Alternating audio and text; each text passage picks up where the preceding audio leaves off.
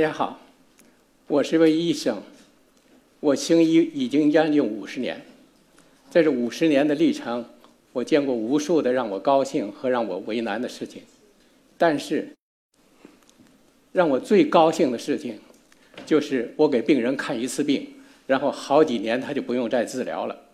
那在最近有一个河南的小伙子来找我看病，呃，他得的是糖尿病，很轻的糖尿病。然后我就很奇怪，我说你河南有那么多的好医院，你为什么不去到那儿看病呢？他说，因为我爸爸十五年前呃得了糖尿病，到你这儿来住院住了两周，呃，然后到现在十五年也不打针不吃药，血糖都是好的。然后我得了糖尿病以后，我爸爸告诉我，你一定要到北京去找李大夫。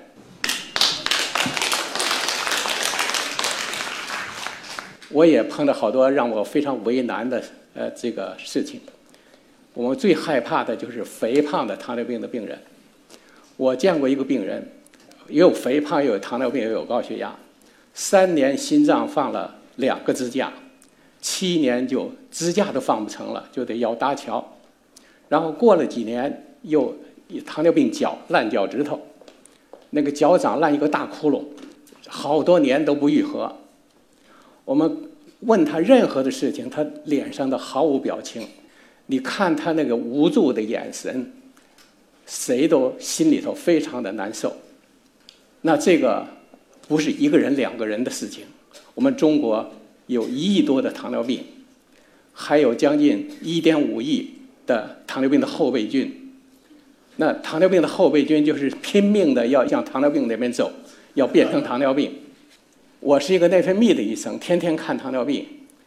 那糖尿病这个给我们造成的危害是一个是寿命要缩短十年，另外还就是遭罪，因病致贫和因病呃这个返贫的这个是到处可见。那脱离糖尿病的苦海有希望吗？有希望。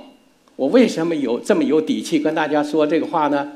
就是因为有一个就是叫大庆糖尿病预防研究。它是在三十年前发生在大庆市。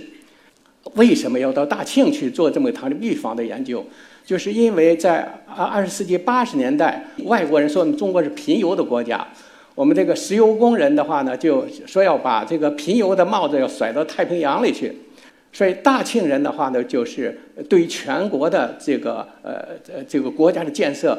做出了非常大的贡献。那国家对他的回报是什么？就是在当时全国，我们还就是拿粮票、拿油票、拿肉票、拿饼干票去买买食品，呃，买这个生活必需品的时候，在大庆已经开始那些工厂开始发油、发糖、发发这个粮食。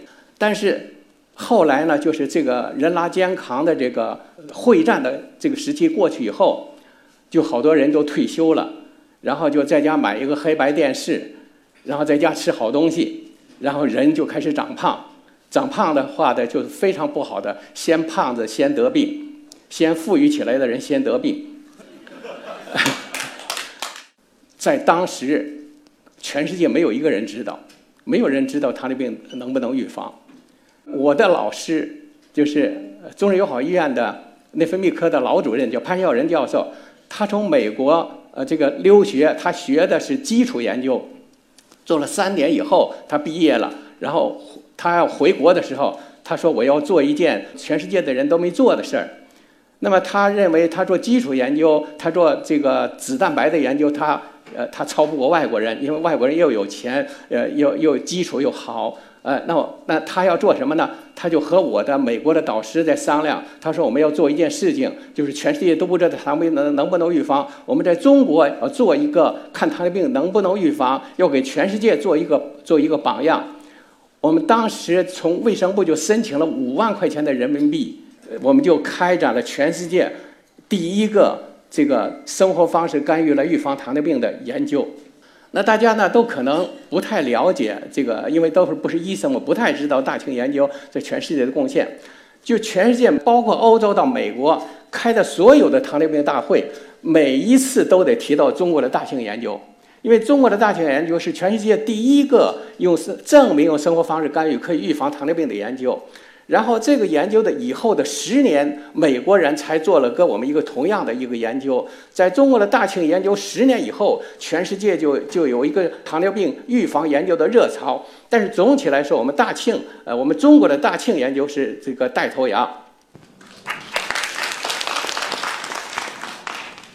因为全世界没有先例，呃，我们我们到底怎么做？要做多少人？要做多长时间？我们最初要设计要做八年，但是我们做了六年，而这个六年的结果就轰动全世界。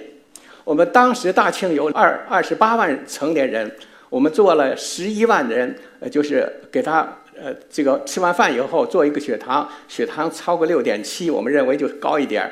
然后这些人一共五千人，我们就都给他喝糖，以后给他做糖耐量实验，呃，测这个空腹一小时、两小时的血糖。当时用世界卫生组织最新的标准，挑出了一部分糖尿病，一部分糖尿病的后备军，还有一部分是好人，是做对照组的。我们怎么去做干预？就是说，因为糖尿病吧，是因为吃的多，呃，因为运动的少。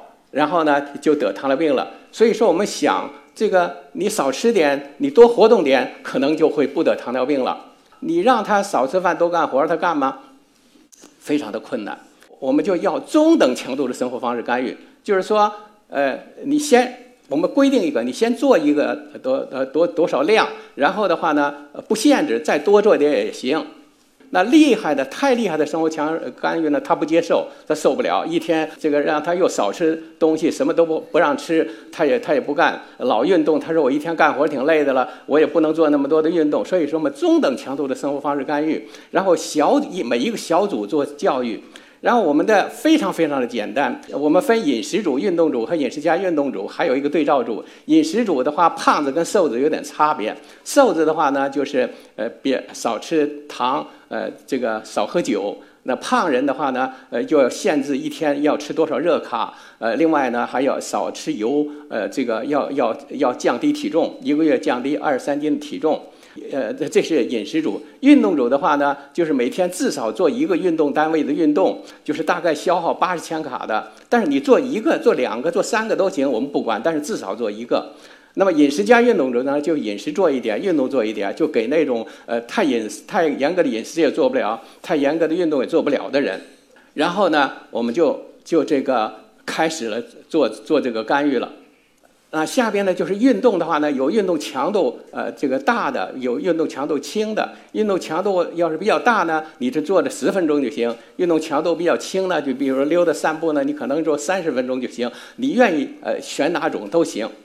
这个改变一个人的一个生活习惯是非常不容易的，就全世界都如此。让他去这个做这个干预，你说了他没听见，听见了没理解，理解的不执行，执行也坚持不了几天。呃，所以呢，我们在我们必须在第一个十年有十次的教育，就面对面的去跟问他说你是怎么吃饭的，你是怎么运动的。呃，第一年要十次，以后的两到六年的话就是就是三个月一次，然后就是呃半年一次，以后呢就是每两年一次。然后呢，这个人怕见面，树怕扒皮吧，你就老跟他见面嘛，他也不好意思了。然后他就形成习惯了，以后就一直可以长期坚持。所以我们做了八，本来应当八年才结束，我们到六年一总结呢，发现无论胖人瘦人，那个呃运动饮食和饮食加运动组全都比那个不干预组要好，糖尿病下降百分之四十左右。无论胖人瘦人，全都得到了好处。不光是六年得到了好处，以后我们又做了个二十年的这个这个随访，结果发现呢，到二十年的时候，那个糖尿病还还在下降。所以说，这个呃，这个呃，少吃饭多活动呢，呃，除了在你这个你干预期间的预防糖尿病以外，在干预以后，有些人养成一个好习惯了，他就这一辈子都得到好处。那这个研究的话呢，就是在我们在中国是很成功的，但是美国人、芬兰人，呃，他们也做这方面的研究，比我们就是晚一晚八到十年。然后这三个研究就证明。你在这一段时间，你好好的呃这个运动了，好好的控制饮食了，等到停止了以后，它还会有一段时间还在起作用。我们中国人呢做了六年的干预，到二十年的时候呢，还有百分之四十的这个糖尿病的下降。呃，芬兰呢，他做了三年，他到第七年的时候呢，也看到有百分之四十的下降。美国人做了三年半的干预，到第十年的时候呢，他发现呢还有百分之二十四的下降。这三个研究呢，就是全世界糖尿病预防研究的里程碑。呃，但是我们中国是做的最时间最长的，我们呃这个共同的证明了呃这个生活方式干预是有长期的后效应。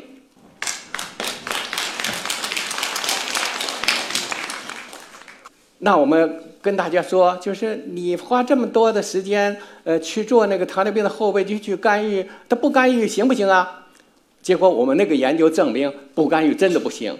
到二十年的时候，这糖尿病的后备军有百分之九十三的人都变成了糖尿病，有百分之十七的人眼睛都快瞎了，有百分之四十四的人至少得出一次心梗和脑梗，有百分之三十三的人已经离开了我们人世。到三十年有随访，三十年的话呢，我们。有百分之五十的人都去世了，百分之五十多的人呢发生了心梗、脑梗或心衰，还有百分之五十的人呢就是发生了脑卒中。所以说有三个百分之五十，这百分之五十谁都不想要。有六百三十例新得的糖尿病病人是喝糖才能诊断的糖尿病病人，从来没到医院去看过病。这些人的话呢，在三十年里头有百分之五十八的人都去世了。我们还有一批血糖正常的人。三十年才有百分之三十的人去世，所以你看看，单独就一个高血糖为标志的一个人群，就把这个死亡和这个心血管事件就分得特别特别的清楚。我们说这个呃糖尿病的后备军的人群到三十年的时了，死掉了百分之五十五的人。那我们再看看糖尿病的人群，什么时候能死掉百分之五五十五呢？二十三年。也就是说，糖尿病的后备军的人群，他使劲追着那糖尿病的人群，他只比糖尿病的死亡晚七年。所以说，你不去干预，到底行还是不行？但是呢，我在这边呢，向大家报告一个好消息：我们三十年得到一个非常漂亮的结果，就是说，你不能预防二十年、三十年，你六年不变糖尿病行不行？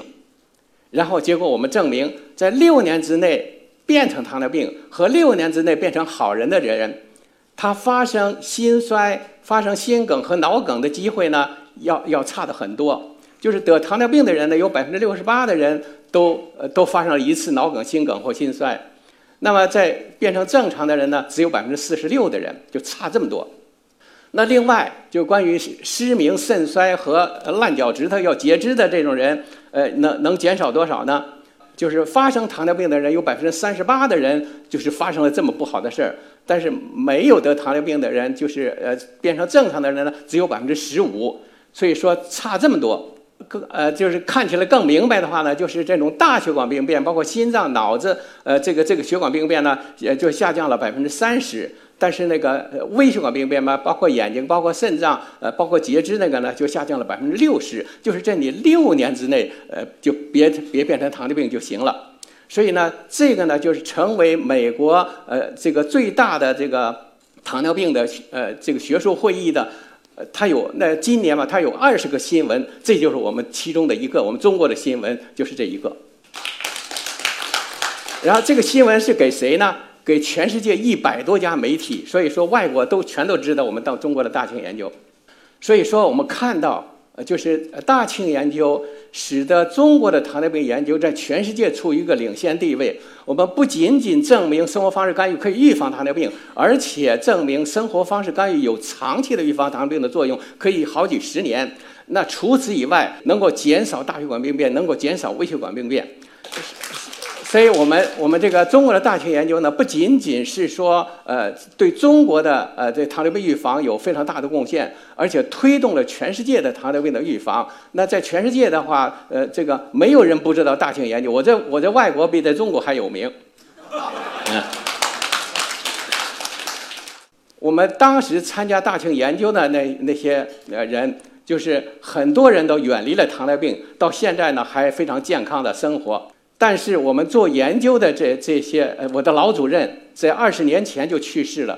他我们的第一篇文章发表的时候，他都没看见，说是他是大型研究的开创者，他是非常有远见。他就当时我们在三十年前还吃不饱饭的时候，就说他就想到将来你们吃饱饭的时候要少吃点，也别得病。过了三十年以后，你那图上可以看到。我们这些当时还是这个呃年轻小伙子，后来都白发苍苍了。我现今年都七十四岁了。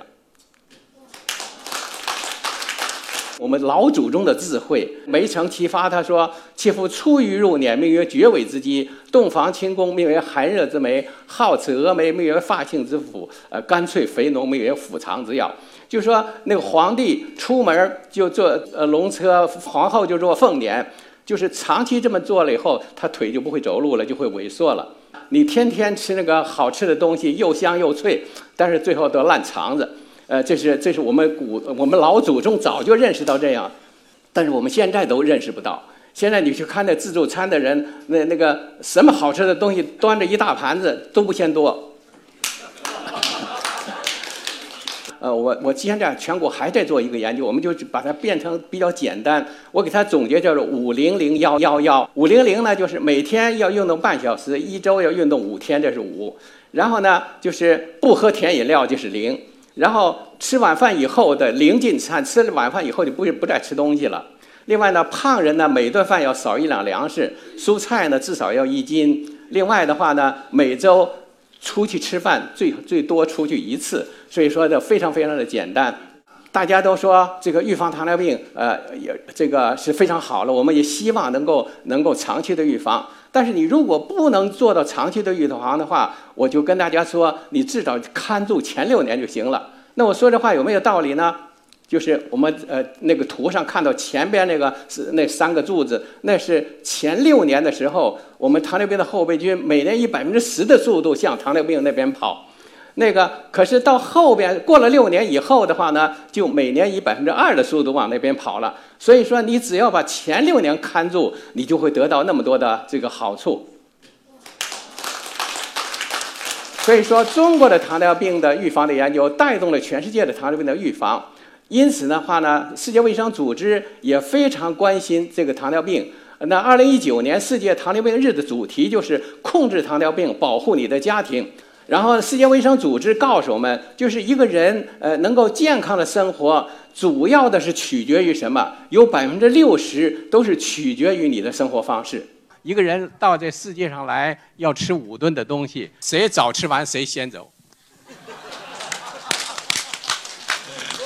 所以说呢，你的健康的钥匙是在你自己的手里。我们大庆研究证明，六年的认真的这种生活方式干预，可以二十年、三十年轻松的度日。一个良好的一个生活方式要变成习惯的话，就能把糖尿病关入牢笼。